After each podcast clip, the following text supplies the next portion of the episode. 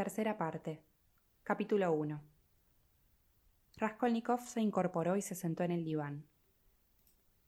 Por medio de un ligero signo, invitó a Razumikin a que suspendiera el curso de su elocuencia consoladora y luego, tomando de las manos a su madre y a su hermana, las contempló alternativamente durante dos minutos, sin proferir una palabra. Su mirada, llena de dolorosa sensibilidad, tenía algo de fijo e insensato. Pulkeria Alexandrovna se aterró y empezó a llorar. Avdotia Romanovna estaba pálida. Su mano temblaba en la de su hermano. Volveos a vuestra casa, con él, dijo con voz entrecortada, señalando a Razumikin. Hasta mañana. Mañana. ¿Cuándo habéis llegado? Hemos llegado esta tarde, Rodia, respondió Pulkeria Alexandrovna. El tren ha venido con retraso. Pero, Rodia, por nada del mundo consentiré en separarme de ti ahora. Pasaré la noche aquí, a tu cabecera. No me atormentéis, replicó con un gesto de irritación. Me quedaré aquí con él, dijo vivamente Razumikin. No lo abandonaré ni un minuto. Y que mis invitados se vayan al diablo, que se enfaden si quieren. Además, allí está mi tío para hacer las funciones de anfitrión. ¿Cómo se lo agradeceremos a usted? Comenzó Pulkeria Alexandrovna estrechando otra vez las manos de Razumikin. Pero su hijo la interrumpió. No puedo, no puedo, repetía en tono irritado. No me atormentéis, basta ya. Marchaos, no puedo más. Vámonos, mamá, dijo en voz baja Dunia, inquieta. Salgamos de la habitación, aunque solo sea por un instante. Es evidente que nuestra presencia lo aniquila. ¿Y no podré pasar un momento con él al cabo de una separación de tres años? gimió Pulkeria Alexandrovna. Esperad un poco, dijo Raskolnikov. No dejáis de interrumpirme y me hacéis perder el hilo de mis ideas. ¿Habéis visto a Lushin? No, Rodia, pero está enterado de nuestra llegada. Ya hemos sabido que Piotr Petrovich ha tenido la atención de venir a verte, añadió con cierta timidez Pulkeria Alexandrovna. Sí, ha tenido esa atención, Dunia. A Lushin le dije hace poco que iba a tirarlo por la escalera abajo y lo mandé al diablo. Rodia, ¿qué estás diciendo? Pero tú, eso es imposible, prorrumpió la madre horrorizada. Pero la mirada que cambió con Dunia la decidió a no continuar. Avdotia Romanovna, con la mirada fija en su hermano, esperaba que se explicara más detalladamente. Informada de antemano por Nastasia de la Reyerta, que le había contado a su manera y como mejor pudo comprenderla, Ambas señoras se sentían presas de una penosa perplejidad. Dunia, continuó haciendo un esfuerzo a Raskolnikov, no quiero que lleves a cabo ese matrimonio. Por consiguiente, despide mañana a Lushin y que no vuelva a hablarse más de él. Dios mío, exclamó Pulkeria Alexandrovna. Hermano mío, piensa bien en lo que dices, observó con vehemencia Abdotia Romanovna, pero se contuvo inmediatamente. Quizá no estás ahora en tu estado normal, Estás fatigado, terminó con dulzura. ¿Creéis que deliro? No. Tú te vas a casar con Lushin por mí, pero yo no puedo aceptar ese sacrificio. Por consiguiente, le escribes una carta mañana para evitar el tener que hablar con él, me la lees por la mañana y todo habrá concluido. Yo no puedo hacer eso, exclamó la joven sintiéndose ofendida. ¿Con qué derecho? Tuneshka, tú también te arrebatas. Espera, mañana. ¿Acaso no ves? Balbuceó la madre asustada dirigiéndose hacia su hija. Vámonos, será lo mejor. No sabe lo que dice, empezó a gritar Razumikin con una voz que revelaba su embriaguez. De otra manera no se habría permitido. Mañana estará más razonable, pero hoy en efecto lo ha plantado en la calle. El señor se enfadó. Estuvo aquí perorando, exponiendo sus teorías, pero se marchó con el rabo entre piernas. Por lo visto es verdad, exclamó Pulkeria Alexandrovna. Hasta mañana, hermano, dijo en tono compasivo Dunia. Vámonos, mamá. Adiós, Rodia. Raskolnikov hizo un esfuerzo para decirle algunas palabras más. Mira, hermana, yo no deliro. Ese matrimonio sería una infamia. Porque yo sea un infame, tú no debes serlo. Por lo menos ya hay bastante con uno. Pero por muy miserable que sea yo, renegaré de ti como hermana si llegas a contraer una unión así, o yo o Lushin. Marchaos. Pero tú has perdido el juicio, eres un déspota, vociferó Razumikin. Raskolnikov no respondió. Tal vez no estaba en condiciones de responder. Completamente agotado, se tumbó en el diván y se volvió hacia la pared. Abdotia Romanovna miró curiosamente a Razumikin. Sus ojos negros chispeaban. El estudiante se estremeció bajo el imperio de aquella mirada. Pulqueria Alexandrovna estaba consternada. Yo no puedo resignarme a marcharme, murmuró con una especie de desesperación al oído de Razumikin. Me quedaré por aquí en cualquier sitio. Acompañe usted a Dunia. Y entonces lo estropeará usted todo, respondió en voz baja también el joven y fuera de sí. Salgamos de la habitación, por lo menos. Nastasia, alúmbranos.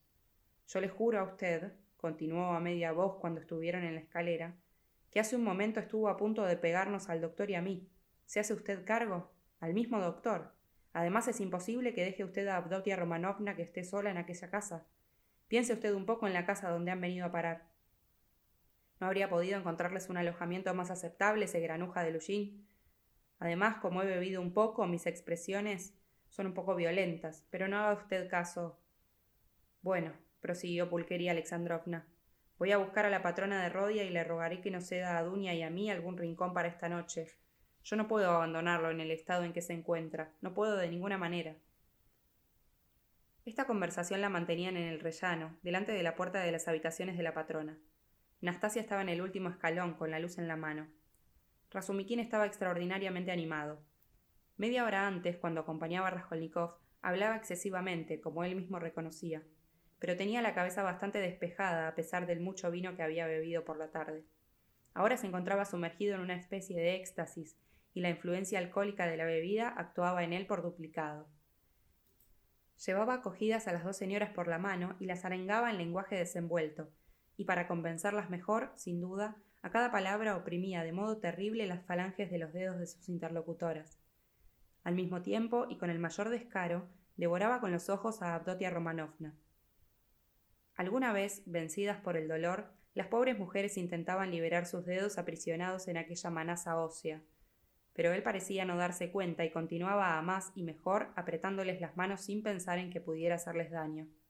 Si ellas le hubieran pedido, como un favor, que se tirara de cabeza por el hueco de la escalera, no habría vacilado ni un segundo en acceder a sus deseos. Pulqueria Alexandrovna se daba perfecta cuenta de que Razumikin era un excéntrico y sobre todo de que tenía unos puños terribles. Pero sin dejar de pensar constantemente en su rodia, cerraba los ojos ante las extrañas maneras del joven, que era en aquel momento una providencia para ella.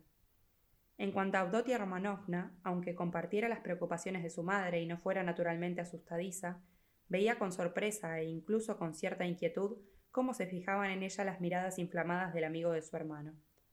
De no haber sido por la ilimitada confianza que los relatos de Nastasia le habían inspirado respecto a aquel hombre tan especial, no habría resistido a la tentación de escaparse arrastrando con ella a su madre.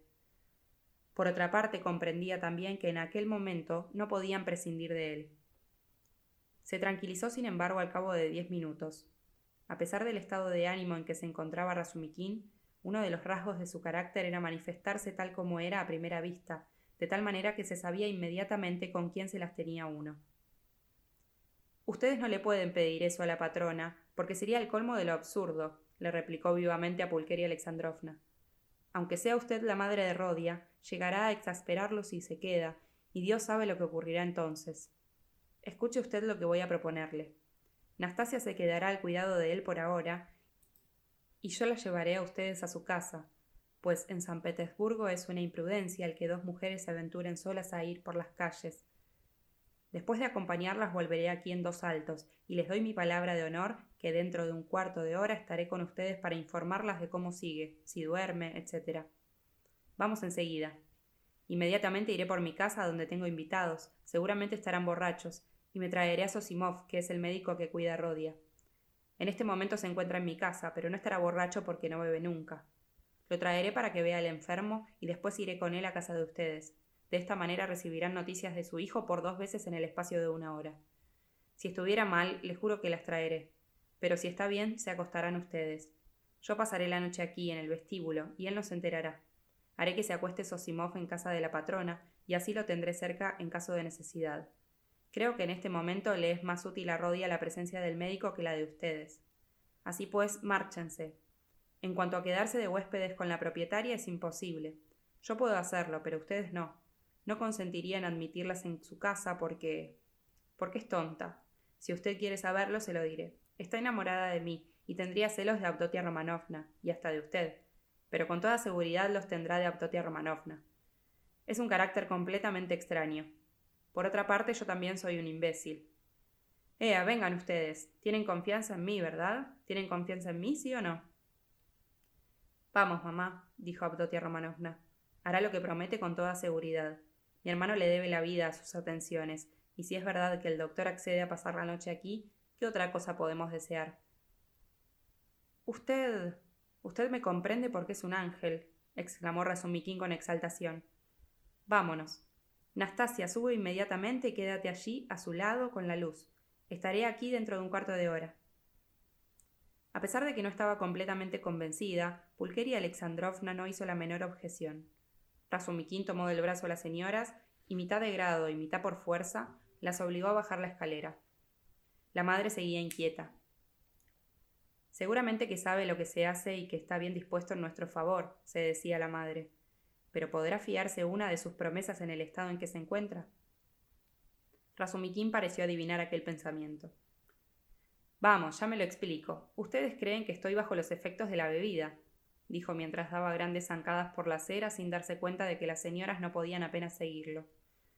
Eso no significa nada. Es decir, sí, he bebido como un animal, pero no se trata de eso. El vino no me emborracha a mí. En cuanto las vi a ustedes, parece como si hubiera recibido un mazazo en la cabeza. No hagan caso, no digo más que necedades, soy indigno de ustedes. Lo soy en el más alto grado. En cuanto las deje en su casa, iré al canal, que está cerca de aquí, y me echaré dos cubos de agua por la cabeza y todo desaparecerá. Si ustedes supieran cuánto las quiero las dos.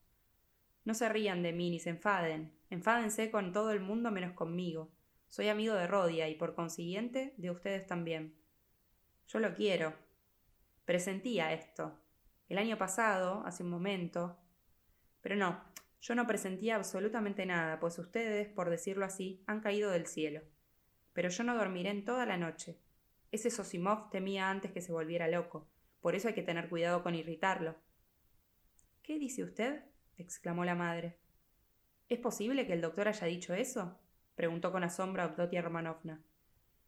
Lo ha dicho, pero se equivoca. Se equivoca por completo. Le dio también un medicamento a Rodia, unos polvos que los vi yo. Pero mientras tanto llegaron ustedes. Mejor habrían hecho viniendo mañana, Hemos hecho bien con retirarnos. Dentro de una hora vendrá el mismo Sosimov a darle noticias de su salud. Él no se emborracha nunca, y yo no lo habría hecho tampoco. Pero ¿por qué me he caldeado de esta manera? Porque esos malditos me han hecho discutir. Había jurado no tomar parte en sus discusiones. Dicen tales necedades. Por poco me pegó con ellos. He dejado a mi tío para que presida la reunión. No querrán ustedes creerlo, pero son partidarios de la impersonalidad completa, para ellos el supremo progreso consiste en parecerse lo menos posible a sí mismos. A nosotros, los rusos, nos agrada vivir de las ideas de otro y estamos saturados de ellas. ¿Es cierto esto? ¿Es verdad lo que digo? gritó Razumikin estrechando las manos de ambas señoras. Oh, Dios mío, no sé, dijo la pobre Pulqueria Alexandrovna. Apenas terminó de pronunciar estas palabras cuando se le escapó un grito de dolor provocado por un enérgico apretón de Razumikin. ¿Sí? ¿Ha dicho usted que sí? Pues bien, después de eso usted. usted es. vociferó el joven transportado de alegría. Usted es un dechado de bondad, de pureza, de razón y de perfección. Deme usted su mano, deme usted su mano. Deme usted también la suya. Quiero besarles las manos aquí, ahora mismo, de rodillas. Y se arrodilló en medio de la acera, que afortunadamente estaba desierta en aquel momento. Basta, se lo ruego. ¿Qué hace usted? exclamó Pulqueria Alexandrovna, alarmadísima. Levántese, levántese usted, dijo Dunia, riéndose, aunque no dejaba de estar también inquieta. De ninguna manera si no me dan ustedes sus manos. Bien, ahora sí me levanto. Adelante. Soy un desgraciado imbécil, indigno de ustedes, y borracho como me encuentro ahora me avergüenzo. Soy indigno de amarlas, pues el deber de cualquiera que no sea un bruto completo es el de inclinarse y prosternarse ante ustedes. Por esto me he prosternado. Aquí está su casa. Rodión hizo perfectamente con poner en la calle a Piotr Petrovich, aunque no fuera más que por esto. ¿Cómo se ha atrevido a buscarles un alojamiento en esta casa? Esto es escandaloso. ¿Ustedes saben la clase de gente que vive aquí? Y usted es su prometida, ¿sí? Pues bien, yo le digo que después de ver esto, su futuro esposo es un bribón. Oiga, señor Razumikin, usted se olvida, comenzó Pulqueria Alexandrovna. Sí, sí, tiene usted razón, se me ha olvidado algo de lo que me avergüenzo, se excusó el estudiante. Pero. pero usted no debe tomar a mal mis palabras. Yo le he hablado así porque soy franco y no porque. Eso sería innoble. En una palabra no lo hago porque yo la. No me atrevo a decirlo, pero no hace mucho, cuando fue a visitar a Rodia, comprendimos todos que ese hombre no pertenece a nuestro mundo. No porque llevase los cabellos rizados por el barbero, ni porque se apresurase a mostrarnos su talento, sino porque es un espía y un especulador, porque es un judío y un charlatán, y todo eso lo lleva pintado en la cara. ¿Creen que es inteligente? No, es un tonto, es un tonto. ¿Por ventura es eso lo que os conviene para ser pareja? Oh, Dios mío. Ved, dijo deteniéndose de pronto cuando empezaba a subir ya la escalera. La juventud que hay en mi casa, por ejemplo. Aunque estén embriagados, son honrados por lo menos, y si mienten, pues yo también miento, ¿verdad? Alcanzaremos al fin y al cabo la verdad, tal como vamos por un sendero noble. Y Piotr Petrovich no va por un sendero noble. Y aunque hace un momento les he dicho la elección del puerco, los respeto a todos, incluso a Sametov. Si bien no lo respeto, lo estimo, porque es un perrillo faldero. Y ese puerco de Sosimov, porque es honrado y sabe su asunto. En fin, basta. Todo está perdonado. ¿Verdad que me han perdonado? Vamos, pues. Conozco este pasillo, he venido por aquí otras veces. Miren, aquí, en el número tres, ocurrió un escándalo. ¿Qué habitación tienen ustedes? ¿Qué número? ¿El ocho? Entonces harán ustedes muy bien en cerrar por la noche y no dejar entrar a nadie. Dentro de un cuarto de hora les traeré noticias y media hora después volveré con Sosimov. Adiós, me largo. Dios mío, Duneshka, ¿qué nos irá a pasar? dijo con ansiedad Pulqueria Alexandrovna a su hija. Tranquilícese usted, mamá, respondió Dunia, despojándose de su sombrero y de su mantilla. Dios nos ha enviado a este señor. Aunque acabe de tomar parte en una orgía, podemos contar con él, puedo asegurárselo. Y todo lo que ha hecho por mi hermano. Ay, Duneshka, Dios sabe si volverá. No sé cómo he podido resignarme a dejar a Rodia. Nunca esperaba encontrarlo así. ¿Qué recibimiento nos ha hecho? Cualquiera diría que nuestra llegada le ha contrariado. Las lágrimas brillaban en sus ojos. No, no es eso, mamá. Usted no ha podido verlo bien, porque no ha dejado de llorar. Ha debido de sufrir mucho con su enfermedad, y eso es la causa de todo. Ah, dichosa enfermedad. ¿Qué resultará de todo esto? ¿Y cómo te ha hablado, Dunia? replicó la madre, intentando tímidamente leer en los ojos de su hija. Pero ya debía de estar casi consolada, puesto que Dunia tomaba la defensa de su hermano, y por consiguiente lo había perdonado. Yo sé que mañana pensará de otra manera, añadió, queriendo informarse hasta el fin. Y yo sé positivamente que mañana continuará diciendo lo mismo a ese respecto, replicó Abdotia Romanovna. La cuestión era tan delicada de tratar que Pulqueria Alexandrovna no se atrevió a continuar la conversación. Dunia abrazó a su madre y ésta, sin decir nada, la estrechó con fuerza entre sus brazos. Inmediatamente se sentó y esperó entre angustias crueles la llegada de Razumikin. Miraba con timidez a su hija, que pensativa y con los brazos cruzados, se paseaba de un extremo a otro de la habitación. Aquella manera de pasear era una costumbre en Abdotia Romanovna, cuando había algo que la preocupaba, y cuando esto ocurría, su madre tenía el cuidado de no molestarla en sus reflexiones. Razumikin, borracho y enamorado súbitamente de Abdotia Romanovna, se prestaba seguramente al ridículo.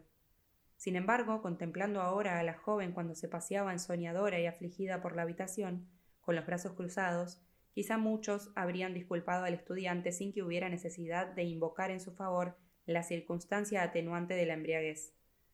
La presencia de Abdotia merecía llamar la atención alta, robusta, maravillosamente bien formada, dejaba adivinar en cada uno de sus gestos una confianza en sí misma que por otra parte nada le restaba ni a la gracia ni a la delicadeza de sus movimientos.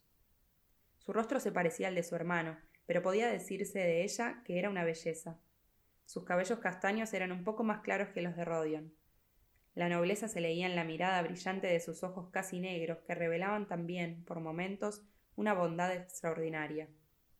Era pálida, pero su palidez no tenía nada de enfermizo. Su rostro estaba radiante de frescura y de salud. Tenía la boca bastante pequeña. Su labio inferior, de un rojo vivo, se proyectaba un poco hacia adelante de la misma manera que la barbilla. Aquella irregularidad, la única que se advertía en aquel hermoso rostro, le proporcionaba una expresión particular de firmeza y casi de altivez. Su fisonomía era de ordinario más bien grave y pensativa que alegre. En cambio, qué encanto el de aquella cara habitualmente seria cuando una sonrisa alegre y juvenil la limaba. Razumiquín no había visto jamás nada parecido. Él era ardiente, sincero, honrado, un poco ingenuo, fuerte como un antiguo guerrero y muy caldeado por el vino. En estas condiciones, el flechazo se explica perfectamente. Además, la casualidad determinó que viera por primera vez a Dunia en un momento en que la ternura y la alegría de ver a Rodia transfiguraban en cierto modo los rasgos de la joven. Después la vio soberbia de indignación ante las órdenes insolentes de su hermano y ya no pudo contenerse.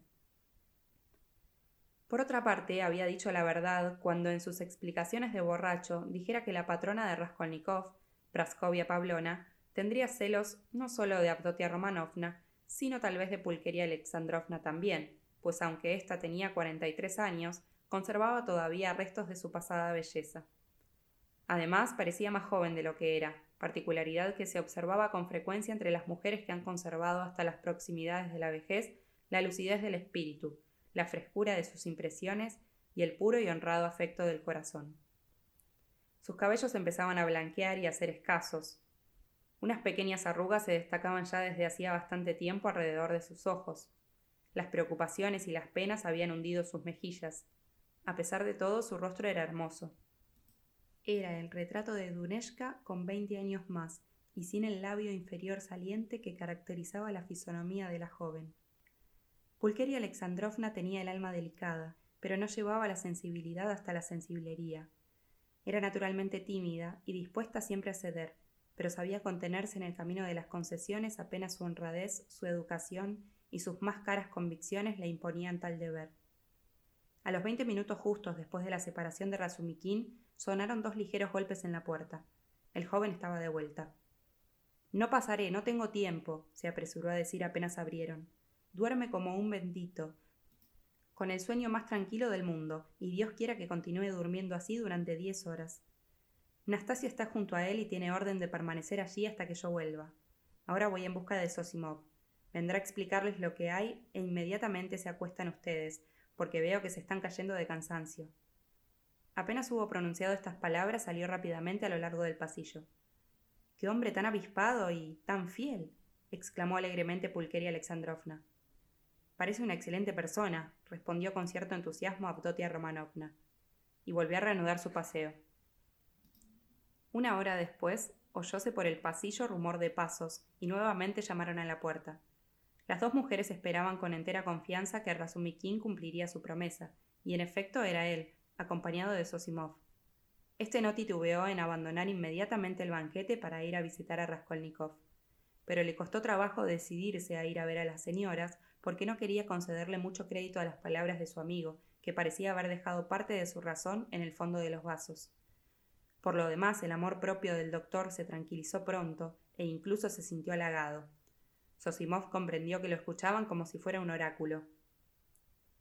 Durante los diez minutos que duró su visita, consiguió tranquilizar por completo a Pulqueria Alexandrovna.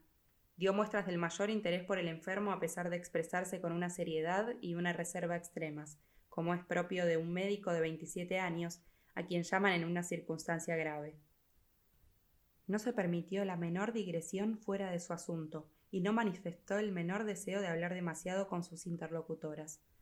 A pesar de haber reparado desde el principio en la belleza de Abdotia Romanovna, se esforzó en no fijarse en la joven y se dirigía constante y exclusivamente a Pulqueria Alexandrovna. Todo aquello le proporcionaba una indecible satisfacción interior. Con referencia a Raskolnikov, manifestó que lo había encontrado bastante bien, a juicio suyo, la enfermedad de su cliente se debía en parte a las malas condiciones materiales en que éste vivía desde hacía algunos meses, pero era debida también a otras causas de tipo moral. Era, por así decirlo, el producto complejo de influencias múltiples, bien físicas o psicológicas, tales como preocupaciones, inquietudes, temores, ensueños. Y al darse cuenta, sin afectarlo, de que Avdotia Romanovna lo escuchaba con mucha atención, Sosimov se extendió con mucho gusto sobre el tema. Al preguntarle Pulqueria Alexandrovna con voz tímida y preocupada si había notado en su hijo algunos síntomas de locura, le respondió con una tranquila y franca sonrisa que habían exagerado el alcance de sus palabras, que desde luego se había comprobado en el enfermo la existencia de una idea fija, algo parecido a una monomanía, tanto más cuanto que él se dedicaba ahora especialmente al estudio de esa rama tan interesante de la medicina. Pero hay que considerar, añadió, que hasta hoy el enfermo ha estado casi siempre con delirio, y seguramente la llegada de su familia será un motivo de distracción para él, contribuirá a devolverle sus energías y ejercerá de una acción saludable. Si no obstante, se le pueden evitar nuevas sacudidas, terminó en tono significativo. Después se levantó y saludando de una manera ceremoniosa y cordial al mismo tiempo, salió en medio de acciones de gracias, bendiciones y efusiones de agradecimiento. Avdotia Romanovna le tendió incluso su mano que él no había intentado siquiera estrechar. En resumen, el doctor se retiró encantado de su visita y más todavía de sí mismo.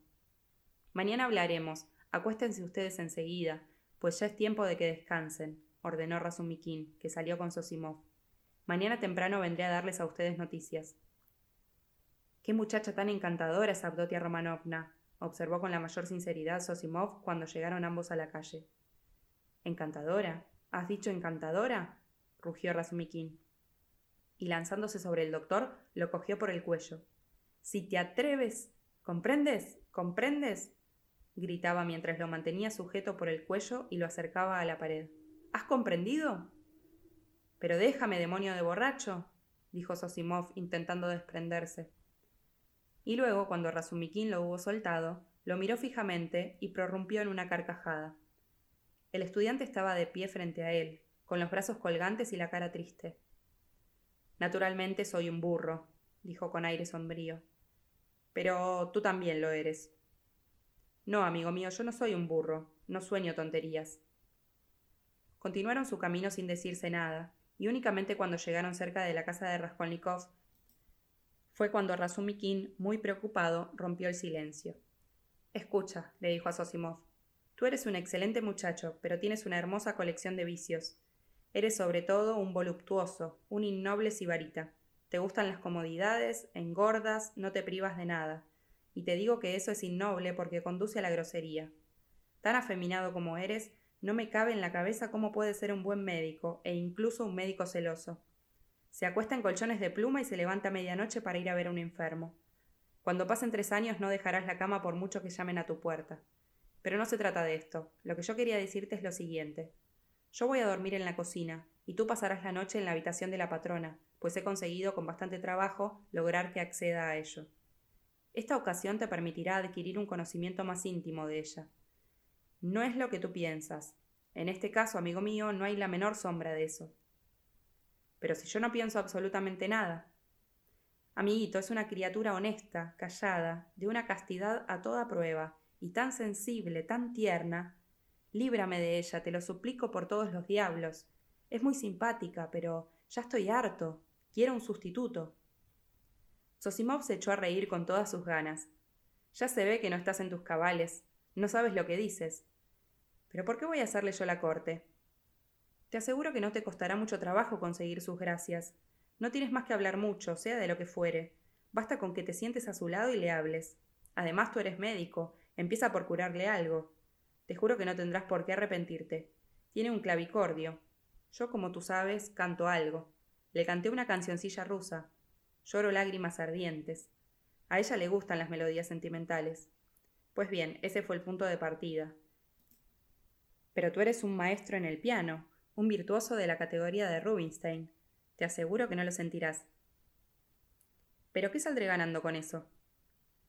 Creo que no sé hacerme comprender. Me parece que os convenís el uno al otro maravillosamente. No es la primera vez que he pensado en ti y como quiera que acabarás por eso, poco te importa que sea pronto o más tarde. Aquí, amigo mío, encontrarás el colchón de plumas y algo mejor todavía. Encontrarás el puerto, el refugio, el fin de las agitaciones, buenas galletas, sabrosos pasteles de pescado, el samovar de la tarde, el calentador para la noche. Serás como un muerto, y sin embargo vivirás. Doble ventaja. Pero basta de charla, ya es hora de acostarse. Mira, a veces se me ocurre despertar a medianoche. Si así fuera, subiría a ver cómo sigue Rodión. Si me oyes subir, no te preocupes.